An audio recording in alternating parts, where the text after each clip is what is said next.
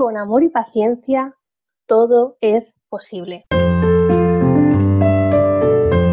Si quieres ser un gran líder, este es tu programa.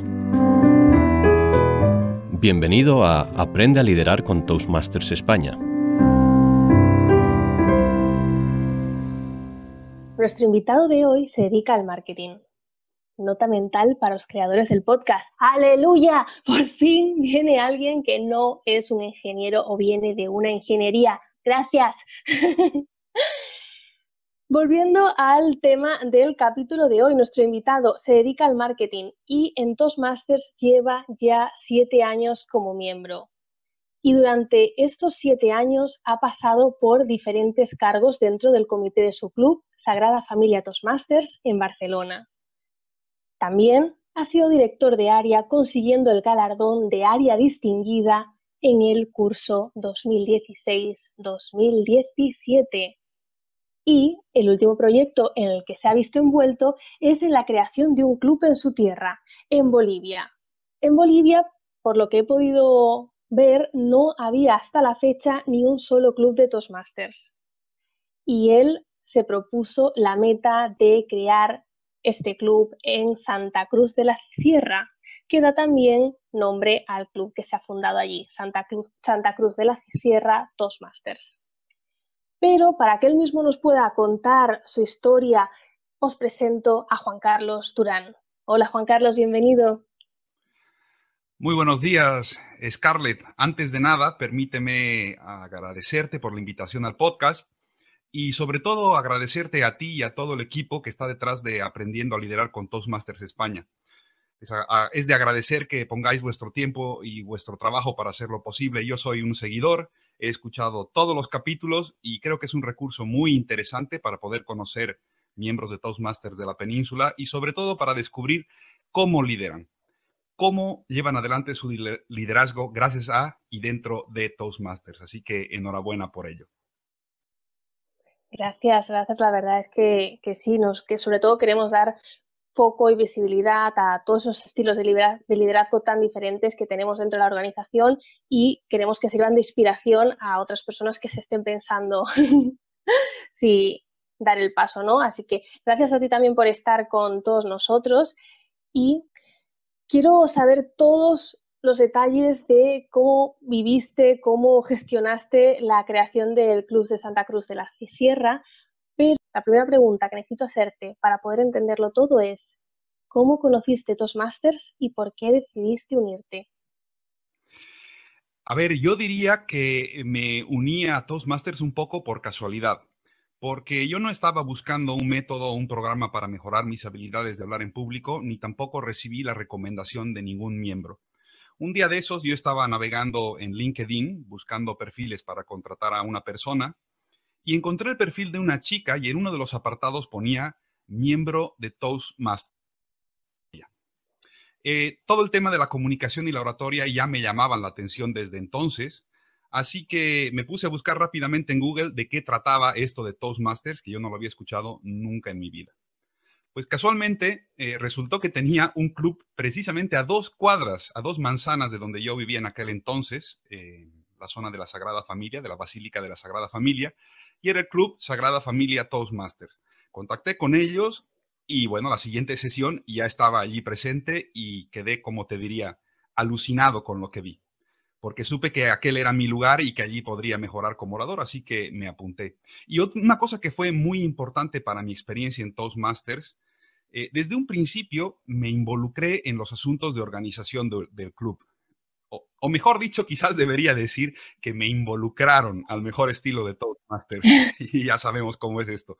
Sobre todo gracias a Joan Fabregat, que es eh, uno de los fundadores del club, a quien considero mi mentor en Toastmasters. Él vio algo en mí y me introdujo rápidamente a las dinámicas de comité.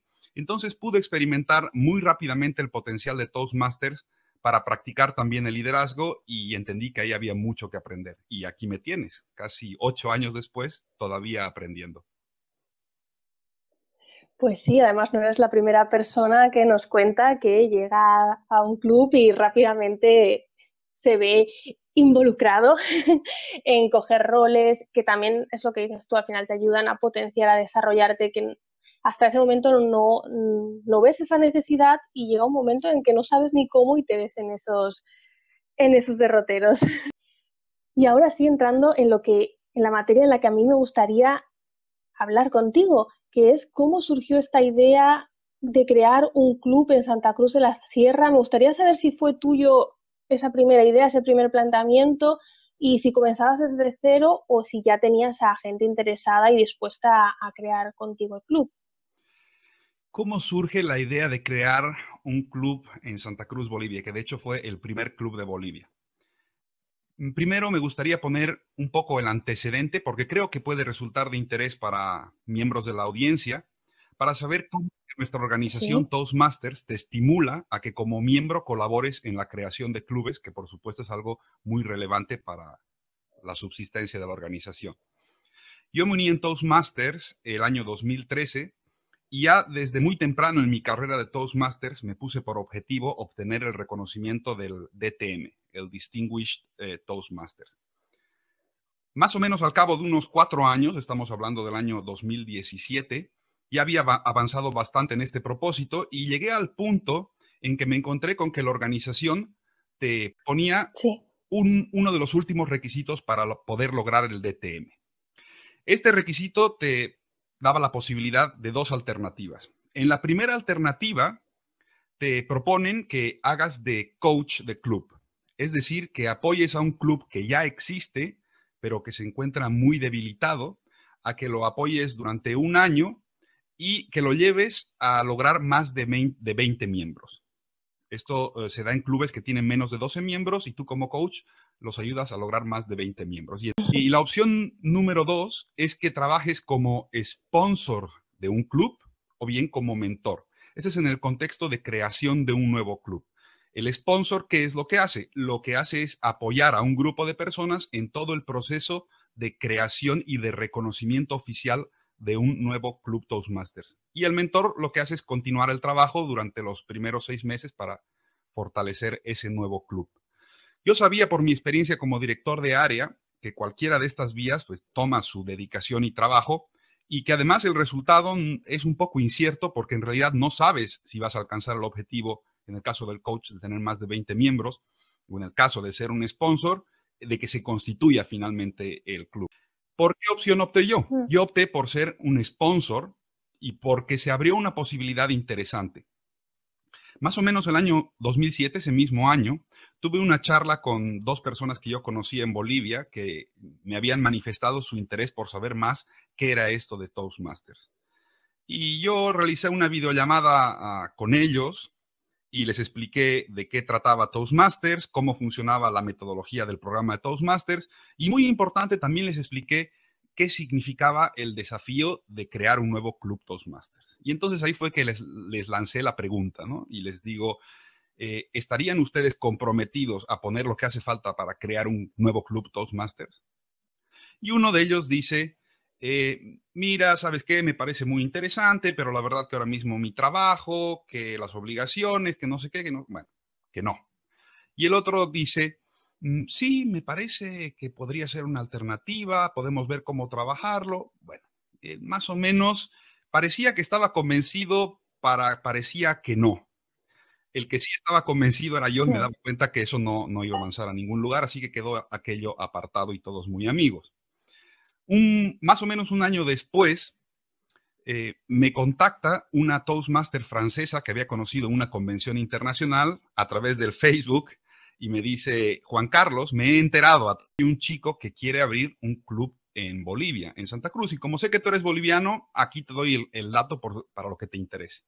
Bueno, pues me puse rápidamente en movimiento, encontré el contacto de esta persona, Cristian, y lo mismo, me reuní con él, le expliqué de qué trataba, de qué trata Toastmasters, la metodología y nuevamente el compromiso. Y le hice la pregunta de si estaba comprometido con la idea. Y me dice, sí, estoy comprometido, tiramos adelante.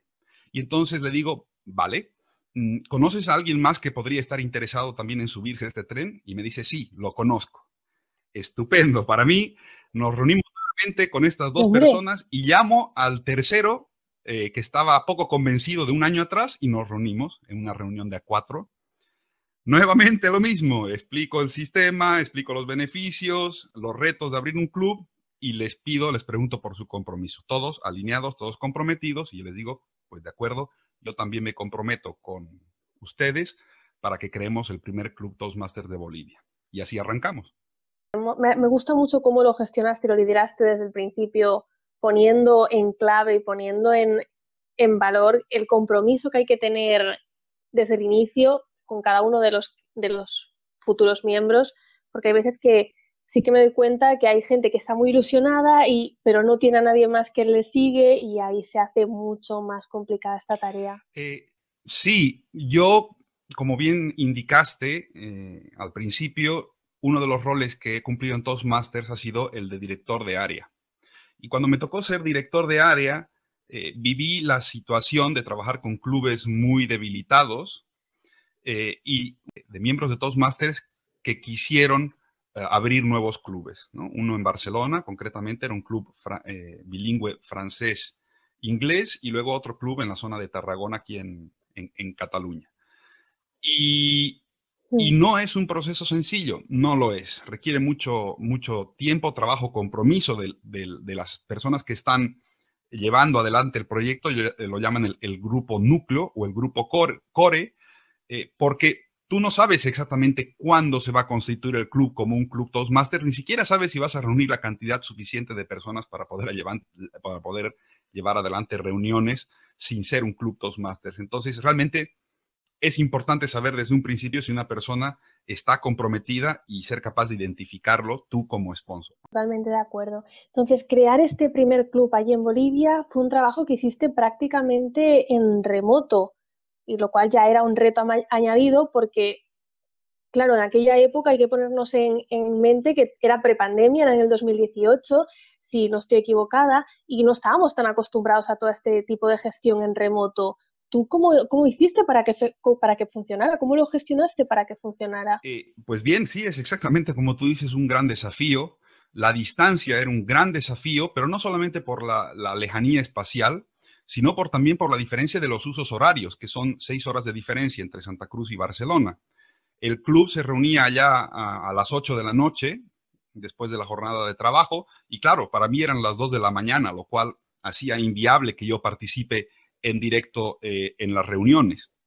Pero además había otro desafío que fue igual o, incluso más grande. ¿Cuál era este desafío? Que ninguno de los miembros tenía experiencia previa en Toastmasters salvo Cristian, que había asistido a una reunión en Santiago de Chile. Entonces, en resumen, yo iba a ponerme de sponsor en la creación de un club a 10.000 kilómetros de distancia de donde vivía, con una diferencia horaria de seis horas, y donde ninguna de las personas interesadas en ponerlo en marcha tenía experiencia en Toastmasters. Entonces, era un panorama mm, de gran desafío. ¿Cómo hice para gestionar un poco estas situaciones? Gracias a Internet se pudo eh, solucionar. Un día, uno de los, de los miembros, de los primeros miembros del, club, propuso grabar la reunión con una aplicación que yo no conocía y que se llamaba Zoom. Y yo creo que el club de Santa Cruz de la Sierra habrá sido uno de los primeros clubes en, utilizar Zoom eh, eh, en el mundo. 2018, hace tres años atrás, el 99.9% de todos los clubes de Toastmasters se reunían de manera presencial. Si tú querías vivir la, experiencia Toastmasters, tenías que desplazarte físicamente hasta una ciudad donde hubiese un club Toastmasters. No es eh, como ahora. Pero bueno, el club utilizaba la herramienta Zoom, pero no para emitir en directo, porque como digo yo, había mucha diferencia horaria, yo no podía participar, pero sí para grabar las reuniones. Todas las reuniones se grababan con el Zoom y de hecho se sigue haciendo hasta el día de hoy. Entonces, ¿qué era lo que hacía yo con estas grabaciones? Yo desde Barcelona mm, las veía, y preparaba en los días siguientes feedback en diferido para todos y cada uno de los roles de la reunión. Grababa audios en mi smartphone en los tiempos que podía y entonces los enviaba a un grupo de WhatsApp donde estábamos los miembros y así todos podían escuchar mis recomendaciones para mejorar sus habilidades de hablar en público y sobre mejores prácticas para incorporarlas en los roles y podían hacerlo así para las siguientes reuniones.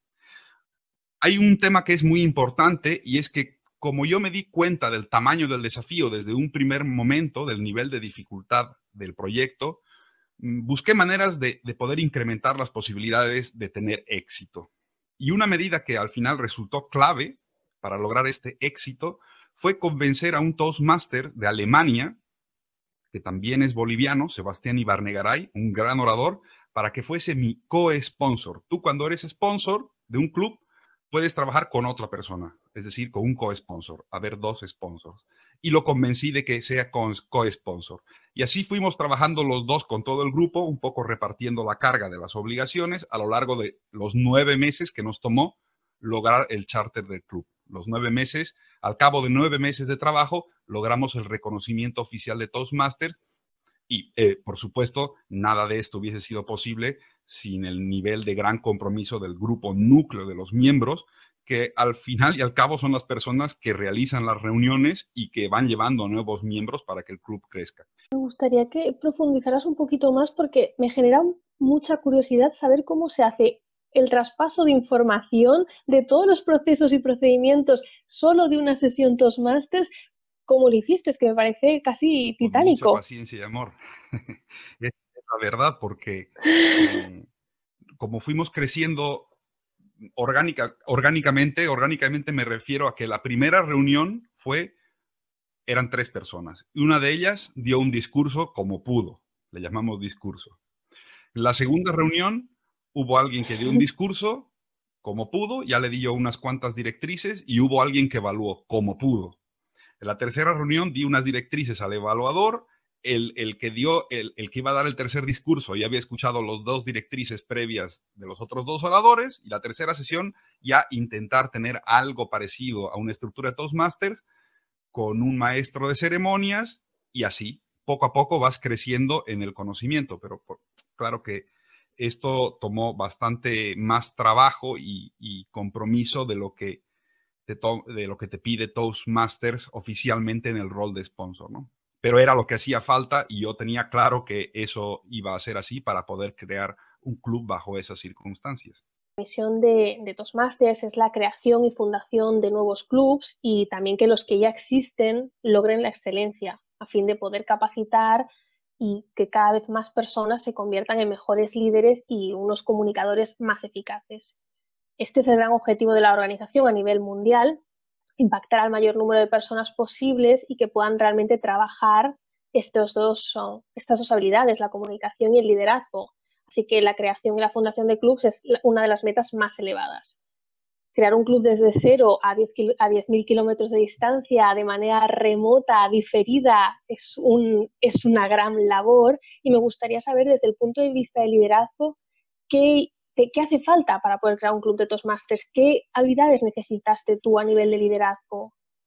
Yo la verdad es que no, me, creo que no me encuentro en la posición de dar directrices o, consejos de manera general sobre cómo tener éxito en la creación de clubes, porque yo he colaborado en la creación de un club.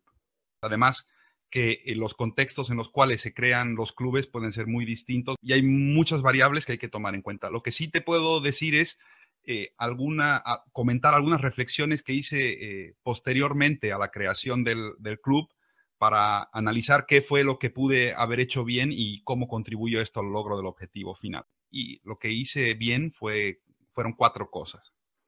Primero, el estar comprometido con el proyecto. Yo me comprometí al 100% e hice mucho más de lo que por manual se espera que haga un sponsor de club. Puse tiempo, puse trabajo, puse la energía, puse todo lo que pude poner para lograr el objetivo. Y los miembros se, daban cuenta de ello y respondieron de la misma manera. Ellos también se comprometieron. Si tú te comprometes, los demás también se comprometen. Estar comprometido con el proyecto fue muy importante. En segundo lugar, transmitir entusiasmo. Durante todo el tiempo que hice de sponsor, en las diferentes comunicaciones que teníamos a través de las grabaciones en el WhatsApp o a través de emails o conversaciones en directo, siempre busqué transmitir energía y entusiasmo por el logro del objetivo, que era la constitución del club. Y esto es muy importante porque, como te comentaba antes, el proceso de creación de un club es un proceso que se puede prolongar mucho en el tiempo. En el caso nuestro fueron nueve meses, pero hay casos en que se alargan más allá del año. Y con el paso del tiempo, algunas de las personas que forman parte del club empiezan a desanimarse, empieza empiezan a caer en el desaliento y dudan sobre si, vale la, sobre si se va a lograr el charter del club, el reconocimiento del club, y algunos incluso empiezan a dudar sobre si vale la pena de seguir detrás de ese objetivo, porque como ya tienen un club que se está reuniendo, quizás no tienen las 20 personas, pero ya están trabajando con el método, pues dicen, bueno, esto ya está funcionando para lo que necesitamos, ¿para qué rompernos la cabeza y constituirnos oficialmente en un grupo, en un club Toastmasters? Entonces es importante para el sponsor mantener ese entusiasmo eh, de, por el objetivo de constituir el club. Y eh, el entusiasmo, ¿sabes qué, Scarlett? El entusiasmo es contagioso. Si tú tienes entusiasmo, los otros tienen eh, entusiasmo. Si tú caes en el desaliento, los otros caen en el desaliento y esto, mala cosa para el proyecto. Transmitir entusiasmo, importante. Luego, un tercer punto que, también fue importante fue el de, el de fijar pequeños objetivos en todo el proceso.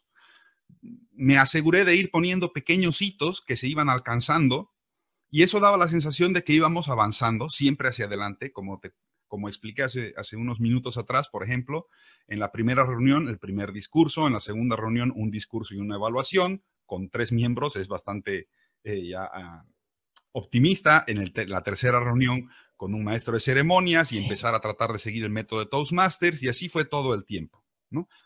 ir poniendo pequeños objetivos para que los miembros tengan el sentimiento de que se está avanzando hacia, hacia adelante. Y esto da tranquilidad a la gente porque sienten que hay alguien que saben que hay alguien que sabe hacia dónde se está dirigiendo, ¿no? Y que están yendo en el camino correcto. Entonces, fijar pequeños objetivos también fue importante para mí. Y en cuarto y último lugar, quizás sea lo más importante de todos, es ser respetuoso con las personas. Y para mí este eh, tema, este aspecto, este punto es completamente fundamental en cualquier ejercicio de liderazgo pero sobre todo en el liderazgo en una organización de voluntarios como es Toastmasters. En Toastmasters hay que ir con guante de seda porque la gente está haciendo cosas por voluntad propia. No hay ningún elemento de, coacción como se, puede dar en otro tipo de entornos como el laboral. laboral. Tú no puedes decir, eh, si no haces esto, te despido, o, o si no haces tal otro, entonces te pongo un mal informe. No, no hay nada de esto. Hay que ir con mucho cuidado, con mucho respeto y siempre es mucho más agradable cuando todos remamos a una en un ambiente de respeto y consideración mutua que no en un ambiente de, presión y conflicto. Ser respetuoso con todos es muy importante para mí en general en todos los ámbitos de la vida y aquí también fue muy importante para el éxito de la constitución del club en Bolivia. Bueno, para resumir, creo que me, me, he alargado. Cuatro puntos. Comprometerse con el proyecto, transmitir entusiasmo, fijar pequeños objetivos y ser respetuoso. Me ha sorprendido el último punto que has destacado, el de ser respetuoso, ya que en muchos casos se obvia o se pasa por alto y es cierto, al final esto es una organización de, de voluntarios, pero también para mí a veces es frustrante que lo estás dando todo, estás, estás ahí trabajando, estás intentando motivar a la gente y que pues hay personas a veces que pues no responden de la misma manera o que no tienen en valor todo este tiempo que estás poniendo y es como ¡ah! y, se olvida, se olvida este, este punto de ser respetuoso. No es casualidad que eh, sea uno de los cuatro valores básicos expresado en el en el acrónimo RISE, que es eh, en inglés el respeto, integridad, servicio y excelencia, y el respeto el, primero de todos. Es verdad, yo también he vivido experiencias dentro de Toastmasters donde te encuentras eh, con personas pues, que tienen distintas motivaciones, distintas necesidades, y, algunos incluso en roles de liderazgo, eh, y no se actúa de una manera respetuosa en algunos casos. En la mayoría sí, pero en algunos casos no. De todas maneras, hay que tomárselo siempre con filosofía porque aquí estamos todos para aprender. Si entras a Toastmasters es porque quieres aprender y estás desarrollando una experiencia de aprendizaje, tanto como orador como eh, como líder. Entonces, todos podemos aprender. Lo importante es comunicarnos con las personas, eh, expresar qué es lo que estamos buscando, qué es lo que necesitamos, qué esperamos de la otra persona y la otra persona pues está en todo su derecho de decir sí o no, por qué sí, por qué no, o, negociemos o, veamos hasta qué nivel de compromiso puedo tener según mis circunstancias actuales. Estamos en una organización donde debe primar la comunicación, estos máster. Cuando te comunicas con las otras personas, todo se puede resolver, todo. Me encanta. Y Ahora, entrando en detalle, ¿cómo valoras tú la experiencia de pues, hacer de, de sponsor o de mentor de un club? ¿Cómo valoras esa experiencia? Ha sido quizá el proyecto al que más tiempo y energía he tenido que dedicar dentro de Toastmasters y a la vez también el proyecto que más satisfacciones me ha dado. Más satisfacciones en, términos de, una gratificación personal, pero también de, un aprendizaje personal. Porque yo mismo eh, siempre digo que haberme unido a Toastmasters ha sido una de las mejores cosas que he podido hacer en mi vida. He desarrollado habilidades de comunicación, de liderazgo, he crecido en mi autoestima y he conocido gente maravillosa, grandes amistades como la tuya misma, gracias a, a, Toastmasters. Y cada vez que voy a una reunión del club Santa Cruz de la Sierra, cada vez que asisto virtualmente o si estoy allí, voy presencialmente y veo cómo la gente está interactuando, está aprendiendo, se está divirtiendo, se está riendo. Siento una satisfacción muy personal porque sé que he aportado mi granito de arena, mi granito de arena para el crecimiento y el desarrollo de, esas personas. Y por otra parte, en términos de aprendizaje, bueno, pues ya te podrás imaginar, la propia experiencia de liderazgo eh, me ha llevado a, reflexiones, análisis y aprender un poco más acerca de cómo liderar. Nueve meses evaluando los roles, todos los roles, reunión a reunión, ser mis habilidades de, evaluación y también de comunicador. Y por supuesto, cumplí el requisito que posteriormente me permitió lograr el DTM. Entonces, para mí ha sido una experiencia estupenda y yo pienso que si alguien tiene la posibilidad de hacer de sponsor de un club, que no lo dude, que, que, se lance, por lo menos para empezar a ver qué es lo que, cuáles son las posibilidades que hay, y si está dada la, la, situación, que se lance y aprenda y se enriquezca y, y lidere. A liderar se aprende aprendiendo, liderando. Me gusta liderar, se aprende, se aprende liderando. Y si pudieras dar algún consejo a alguien que está pensando en fundar un nuevo club, pero que todavía no tiene un sponsor, pero que realmente quiere hacerlo, ¿cuál, cuál sería este consejo que le darías? Ah, yo diría que el primer paso es que analices la situación para, que, para, para entender si allí efectivamente hay una oportunidad. Crear un club comunitario es muy distinto de crear un club corporativo. Mi experiencia fue en la, en la creación de un club comunitario. Eh, e incluso dentro de la creación de un club comunitario se pueden dar muchas situaciones distintas que, pueden influir en las posibilidades de éxito de, del desarrollo del proyecto. Por eso yo creo que es muy importante que si no tienes mucha experiencia en Toastmasters, o aunque la tengas, que yo ya tenía experiencia de, prácticamente cinco años, casi cinco años cuando, cuando me embarqué con la creación, como, sponsor en el club de, de Santa Cruz, eh, es muy importante que pidas consejos y opiniones a otros Toastmasters, que tengas, que busques, que busques enriquecer tu perspectiva con la ayuda de otros Toastmasters. Porque si hay algo maravilloso que tiene nuestra organización, es que la gente está dispuesta a compartir sus conocimientos y experiencias a cambio de qué? A cambio de nada, de manera absolutamente generosa. Yo, por ejemplo, recuerdo que tuve la oportunidad de comentar la creación de, de este club con Balraj Arunasalam, que en aquel momento era el presidente internacional de Toastmasters. Eh, lo encontré en una convención en Atenas y él me dio consejos que fueron muy valiosos y además muy importante, además me motivó a seguir adelante. Así que ese sería mi consejo, que enriquezcas tu perspectiva de la oportunidad y que no te cortes a la hora de pedir consejo y ayuda a otros Toastmasters. Por supuesto, me gusta mucho, me gusta este consejo. Y ahora, hablando de cara al futuro, ¿cuál será tu próximo objetivo de, de, liderazgo? ¿Qué tienes en mente? Mira, en el ámbito de Toastmasters, ir contribuyendo al crecimiento de la organización. Uno de los miembros fundadores del club en Bolivia, Leonardo Requena, del cual soy precisamente mentor, se ha trasladado al Ecuador y tiene la intención de abrir un club en Quito. Hasta donde sé, es el primer club Toastmasters en Ecuador. Y yo me he comprometido a ayudarlo como co-sponsor. Eh, de hecho, si alguien que está escuchando este podcast le interesa participar en este proyecto de la creación de un club Toastmasters en Ecuador, en Quito, puede contactarme a través del formulario de la página web de mi club, de Sagrada Familia Toastmasters que es sagradafamiliatoastmasters.com. Allí hay un formulario de contacto, escribís y yo recibiré este mensaje. Y una otra alternativa, si me permites decirlo, Scarlett, es que eh, se contacten con el propio podcast de Aprendiendo a Liderar con Toastmasters en España. Y Scarlett, si tienes la voluntad de pasarme luego el contacto, sería estupendo. Claro, sin ninguna duda. El mail del, del programa es alte, de Aprenda a Liderar Toastmasters España, las iniciales alte.podcast.gmail.com. En cualquier caso, en los comentarios del, del capítulo lo dejaremos, dejaremos los dos enlaces. Vamos a hacer un breve resumen de la entrevista que hemos tenido hoy.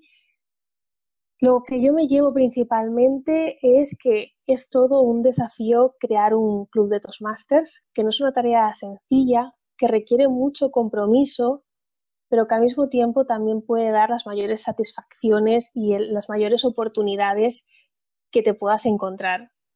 Sobre todo, muy importante, quien se quiera constituir como un club o que esté iniciándose en ese proceso es tener un grupo núcleo, un grupo core, que desde el principio sean conscientes de lo que va a suponer y lo que va a requerir de su parte. ¿Y qué va a requerir por parte de la persona o este grupo núcleo? Pues va a requerir estar comprometido al 100%. Va a requerir entusiasmo y energía y tener muy claro el objetivo final, que es la constitución del club y saberlo transmitir, toda esta energía, todo este compromiso, todo este entusiasmo. Y también fijar pequeñas metas, objetivos, hitos para que todo el mundo vea que se va avanzando y que no se desmoralice el equipo y por último, ser respetuoso con las personas.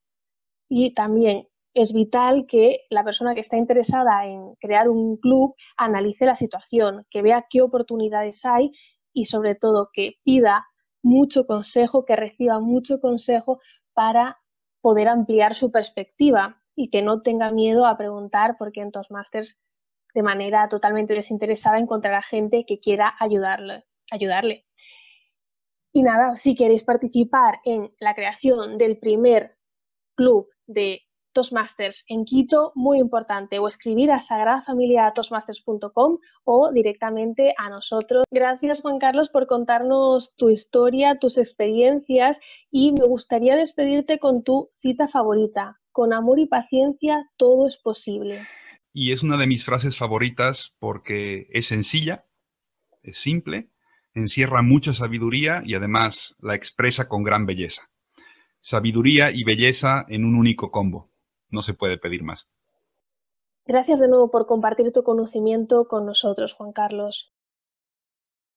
Si te ha gustado este capítulo, no dudes en darle 5 estrellas en iTunes, compartirlo con tus amigos o conocidos, sean o no de Toastmasters, y de suscribirte a través de tu plataforma favorita para continuar aprendiendo y desarrollando tus habilidades de liderazgo. Y recuerda, con amor y paciencia, todo es posible. Nos escuchamos en el próximo episodio de Aprenda a liderar con Toastmasters. Masters.